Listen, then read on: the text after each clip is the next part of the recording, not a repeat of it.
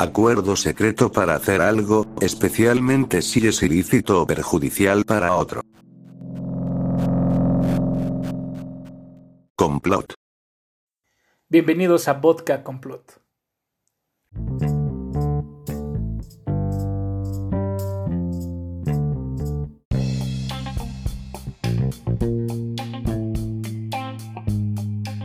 ¿Qué tal? Buenas noches, bienvenidos a este primer episodio de Vodka Control, temporada 2020 de este año maravilloso, de este año irrepetible, de este año que nunca, nunca lo olvidaremos.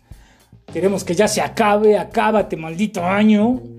Pero les digo una buena noticia, tiene sus días contados el 2020.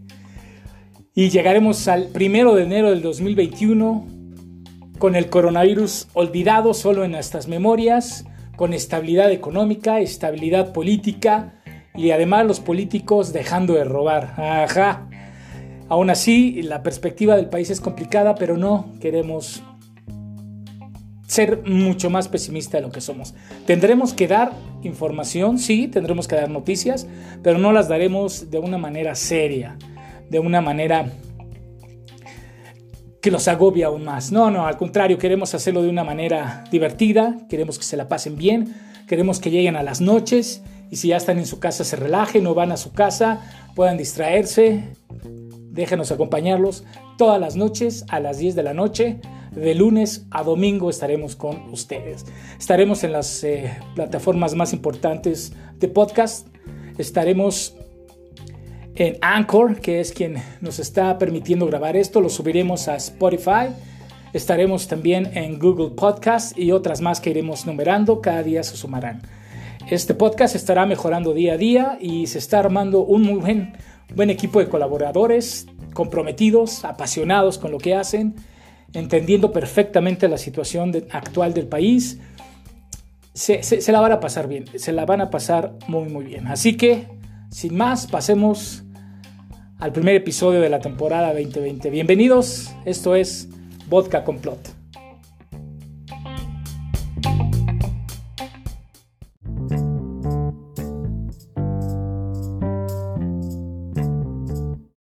A ver, pónganme esa musiquita medio maricón otra vez, por favor.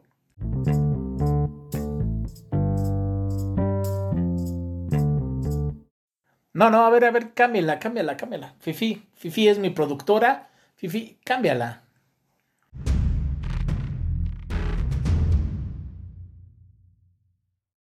No, no, tampoco exageres, con esa me dan ganas de atacar Polonia. A ver, pon otra.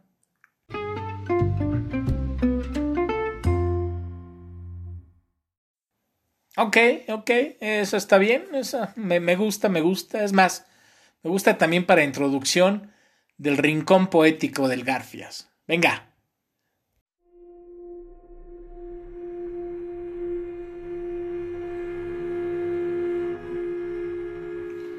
de las alegrías y de las pasiones. Hermano mío, si tienes una virtud y esa virtud es la tuya, entonces no la tienes en común con nadie. Ciertamente, tú quieres llamarla por su nombre y acariciarla, quieres tirarle de la oreja y divertirte con ella. Y he aquí que tienes su nombre en común con el pueblo y que, con tu virtud, te has convertido en pueblo y en rebaño. Harías mejor en decir inexpresable y sin nombre es aquello que constituye el tormento y la dulzura de mi alma, y que es incluso el hambre de mis entrañas. Sea tu virtud demasiado alta para la familiaridad de los nombres, y si tienes que hablar de ella, no te avergüences de balbucear al hacerlo. Habla y balbucea así. Este es mi bien. Esto es lo que yo amo. Así me agrada del todo. Únicamente así quiero yo el bien. No lo quiero como ley de un Dios, no lo quiero como precepto e imposición de los hombres. No sea para mí una guía hacia supertierras y hacia paraísos. Una virtud terrena es la que yo amo. En ella hay poca inteligencia y lo que menos hay es la razón de todos. Pero es pájaro y ha construido en mí su nido por ello lo amo y lo aprieto contra mi pecho. ahora incuba en mí sus áureos huevos. Así debes balbucear y alabar tu virtud. En otro tiempo tenías pasiones y las llamabas malvadas, pero ahora no tienes más que tus virtudes, han surgido de tus pasiones. Pusiste tu meta suprema en el corazón de aquellas pasiones, entonces se convirtieron en tus virtudes y alegrías. Y aunque fueras de la estirpe de los coléricos, o de la de los lujuriosos, o de los fanáticos de su fe, o de los vengativos, al final todas tus pasiones se convertirán en virtudes y todos tus demonios en ángeles. En otro tiempo tenías perros salvajes en tu mazmorra, pero al final se transformaron en pájaros y en amables cantores. De tus venenos has extraído un bálsamo, has ordeñado a tu vaca tribulación. Ahora bebes de la dulce leche de sus ubres, y ninguna cosa malvada surgirá ya de ti en el futuro, a no ser que el mal que surja de tu lucha de tus virtudes. Hermano mío, si eres afortunado tienes una sola virtud, y nada más que una. Así atraviesas con mayor ligereza el puente. Es una distinción tener muchas virtudes, pero es una pesada suerte. Y más de uno se fue al destierro y se mató porque estaba cansado de ser batallas y campo de batallas de virtudes. Hermano mío, ¿son malas las guerras y la batalla? Pero ese mal es necesario. Necesario es la envidia y la desconfianza, y la calumnia entre tus virtudes. Mira cómo cada una de tus virtudes codicia lo más alto de todo, quien tu espíritu íntegro. Para que éste sea su heraldo, quiere toda una fuerza en la cólera, en el odio y en el amor. Celosa está cada virtud de la otra, y cosa horrible son los celos. También las virtudes pueden perecer de celos. Aquel a quien la llama de los celos lo circunda, acaba volviéndose contra sí mismo el aguijón envenenado, igual que el escorpión. Ay, hermano mío, ¿no has visto nunca todavía a una virtud calumniarse y acuchillarse a sí misma? El hombre es algo que tiene que ser superado y por ello tienes que amar a tus virtudes. Puedes perecer a causa de ellas. Así habló Zaratustra.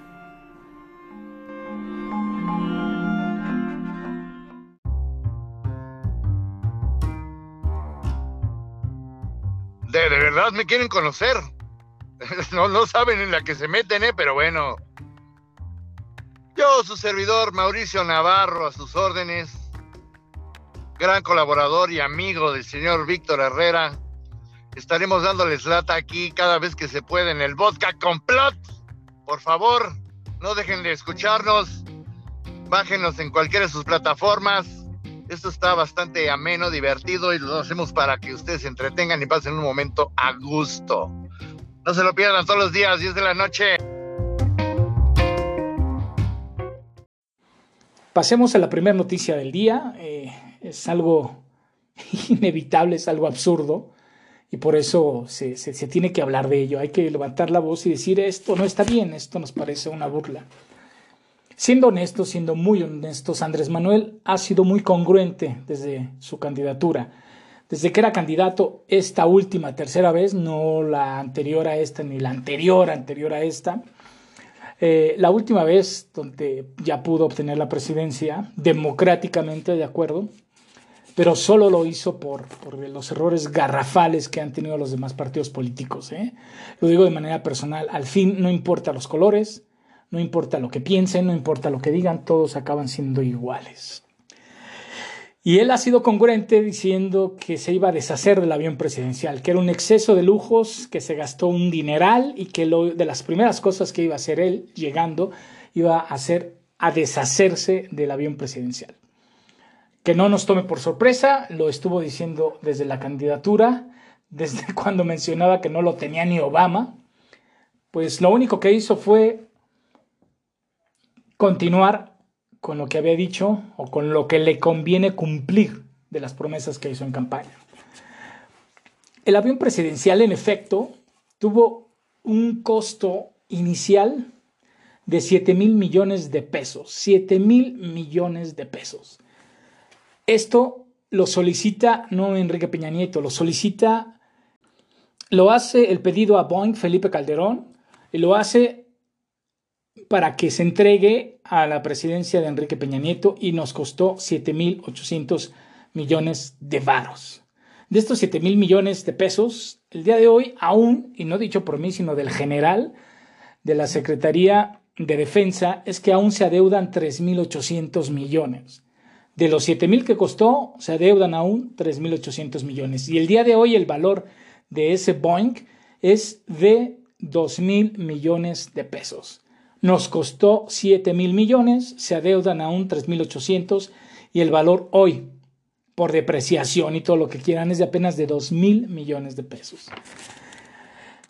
Andrés Manuel empieza a decir que va a acabar con esta situación, que va a vender el avión, que lo va a vender, no pudo venderlo, después dijo que lo iba a, rentar, que algunos empresarios que quisieran rentar el, avión se lo rentaría y obtendría un beneficio económico, tampoco hubo quien se lo rentara, también eh, lo iba a prestar en 15 años eh, bodas, pero con un gastito y pues, tampoco nadie quiso entrarle.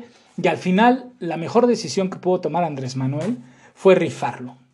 Y como si fuera sido broma, algún día se paró en la mañanera y dijo, ok, no se ha podido vender, no se ha podido rentar, vamos a rifar el avión. La verdad, todos se rieron los que estaban presentes y él continuaba con una cara seria, porque estaba diciéndolo de verdad. Vamos a rifar el avión. Lo que seguía era rifarlo. Pero iba a ser, y él decía, vamos a rifar el avión. O sea, no, no lo que hicieron al final. El aeroplano se lo va a llevar una persona. Después lo analizó, o alguien se lo dijo, dijo, ok, no, no se lo va a llevar una persona. Se lo van a llevar 20 personas que lo van a poder usar cuando quieran y los gastos los va a obtener, eh, los va a seguir pagando el gobierno. Tampoco pasó eso, es una barbaridad. Después de algún tiempo fue afinando el discurso, más bien desmadrando el discurso, desmadrando la solución. ¿Y a qué llegó? Ok, vamos a emitir 6 millones de cachitos del avión que se va a rifar, pero no se va a rifar el avión, sino lo que se van a rifar es 100 premios de 20 millones de pesos cada uno. Ok, entonces la rifa del avión que empezó siendo, no se rifó, pero no un avión, sino va a ser un eh, premio de, de 100 premios de 20 millones de pesos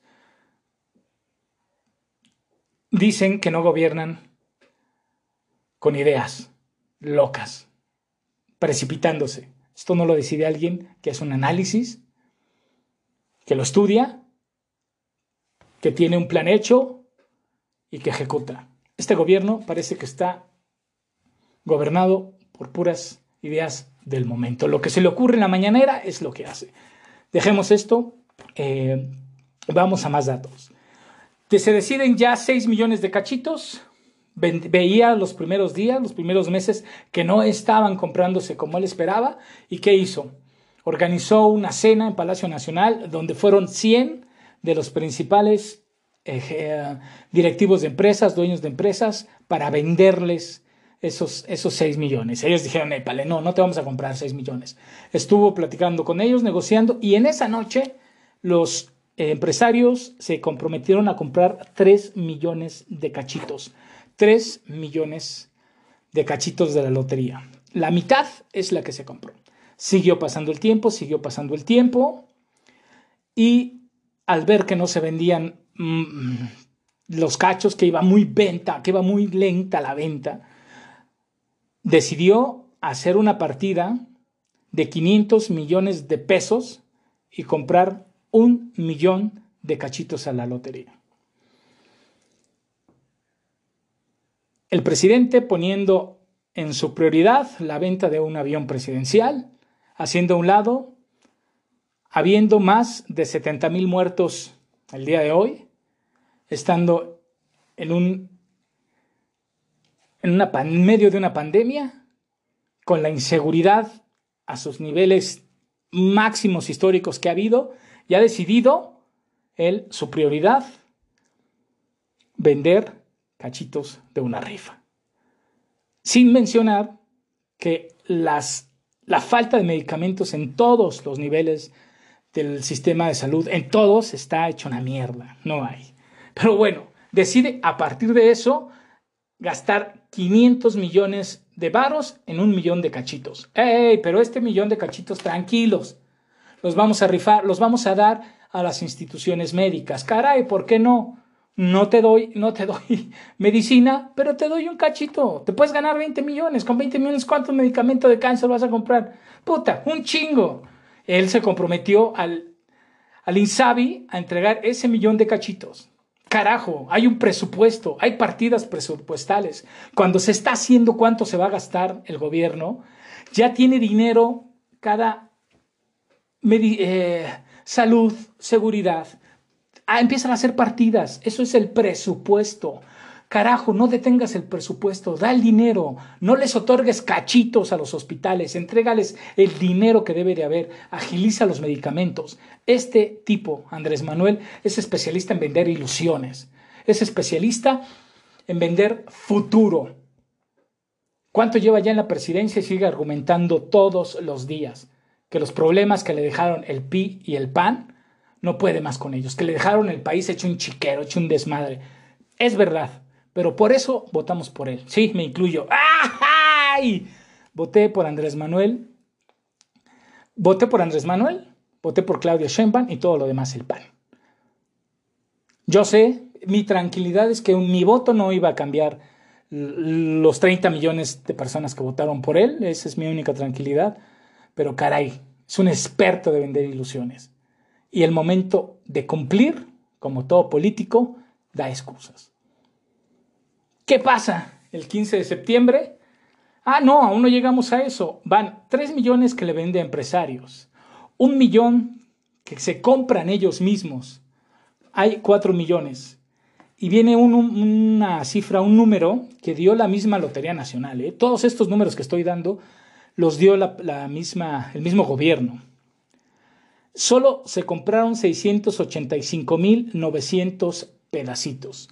Solo 685.900 lo compró el pueblo bueno.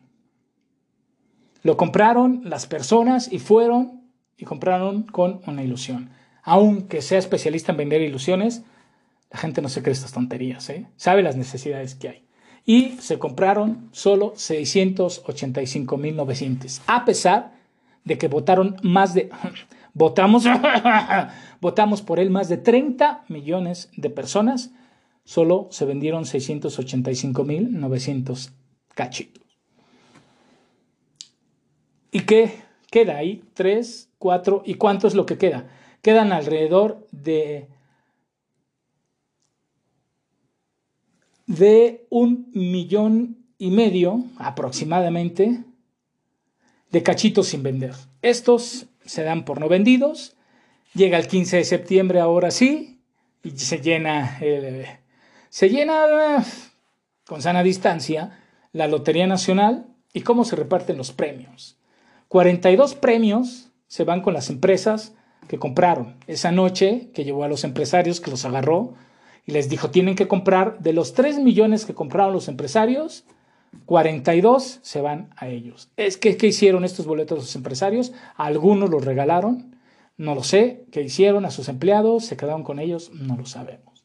La Lotería Nacional, 16. El Insabi se gana 13. Del millón de cachitos que se compraron ellos mismos, se ganaron 13 premios. repito, ¿por qué detener la entrega del dinero presupuestal? Y entregarlo al Insabi y esperar que se gane una lotería. Ilusiones de tener medicina para cáncer, de todo tipo de medicinas. Bueno, ni siquiera hay ácido acetil salicílico, y estoy diciendo la verdad. Ni siquiera hay ácido acetil salicílico en las farmacias del gobierno. Insabi 13, los sindicatos se ganan 5 cinco premios y los no vendidos hacen un total de 24. Que además ese dinero ya se dio y fueron 24 premios que ya estaban el dinero garantizado que hace algunos meses, recuérdenlo, fue el fiscal general James Manero y entregó el cheque garantizando los premios, garantizando el total de los 100 premios de 20 millones. Qué, burla, qué, qué cosa es esta. Esos 24 cachitos regresan al gobierno y toma ese dinero para sí mismo. Así las cosas. Veo, veo un gobierno que no, que no puede actuar, un gobierno que no puede operar, un gobierno desordenado, un gobierno que incluso está pensando, aunque no lo digan, y eso sí sería realmente preocupante, en una reelección. Y aún teniendo estos resultados, aún teniendo esto, Andrés Manuel el 16 o el 17, un día después, eh, hábil de del eh, festividad del 16 de septiembre, dice que fue un éxito rotundo y que el año que entra se va a rifar otra cosa. Se va a hacer otra rifa y se va a hacer año tras año en lo que está él. Se llevó meses de tiempo que debe aprovechar y estar atacando las cosas realmente importantes, meses para hacerlo, y él prefiere estar organizando rifas. ¿Qué vamos a rifar la vez pasada? Puta, sí. Yo sí voy a comprar un pedazo de lotería para, puta, no sé qué les gusta, el Palacio de Bellas Artes. Buenísimo, imagínate ser dueño del Palacio de Bellas Artes. Claro, entendemos que va a ser la rifa de Bellas Artes, sin que rife Bellas Artes, pero el dinero va a ser para todo menos para lo que tiene que ser. En fin, así las cosas con la rifa, no rifa del avión, que no se rifó el avión presidencial. Continuamos, esto es Vodka Complot.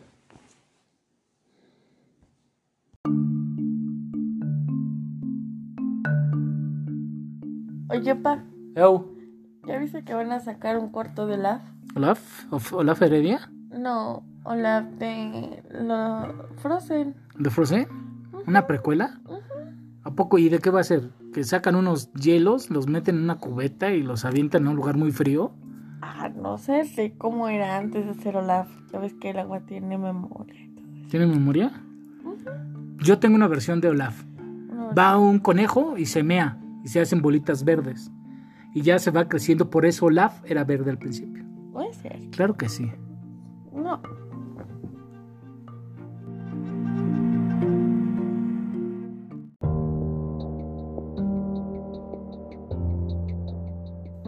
Pasemos a la segunda noticia del día de hoy.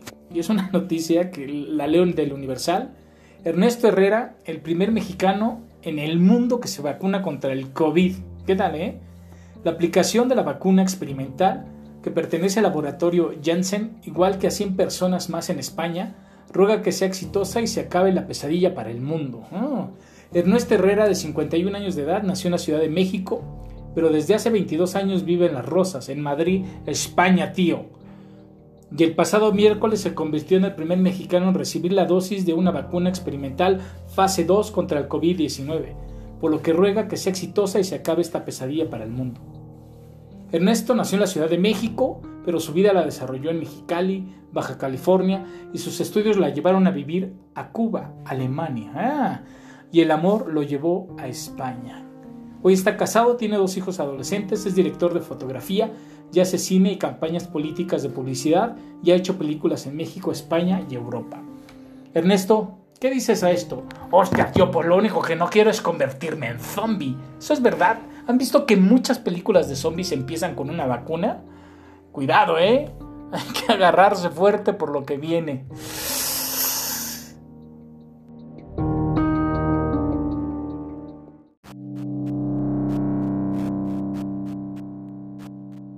Oye, Kitsia. ¿ya viste que estrenaron Tenet? ¿Qué es Tenet? Una película, hija. ¿De qué trata o qué? ¿No has visto el tráiler? No. Es así como de un negrito que va hacia atrás y en vez de disparar cacha las balas. Se ve chida, la vamos. boca? No, con la boca no, con la misma pistola. Ah, no. Sí, se ve bien chida. Costó 250 millones de dólares. Ay, hijo. Neta. Vamos, ¿no? Vamos. No, vamos. No. Ahorita no. ¿O sí? Vamos. Ah, al rato. Bueno.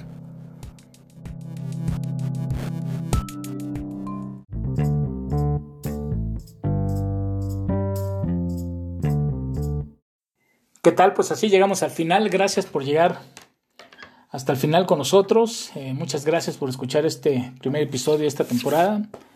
Y bueno, pues seguiremos y nos esperaremos todas las noches a las 10 de la noche. Gracias y un abrazo. Adiós. Ok, Google, despídete con un chiste. ¿Qué está haciendo el perro con un taladro? Taladrando. ok. Adiós.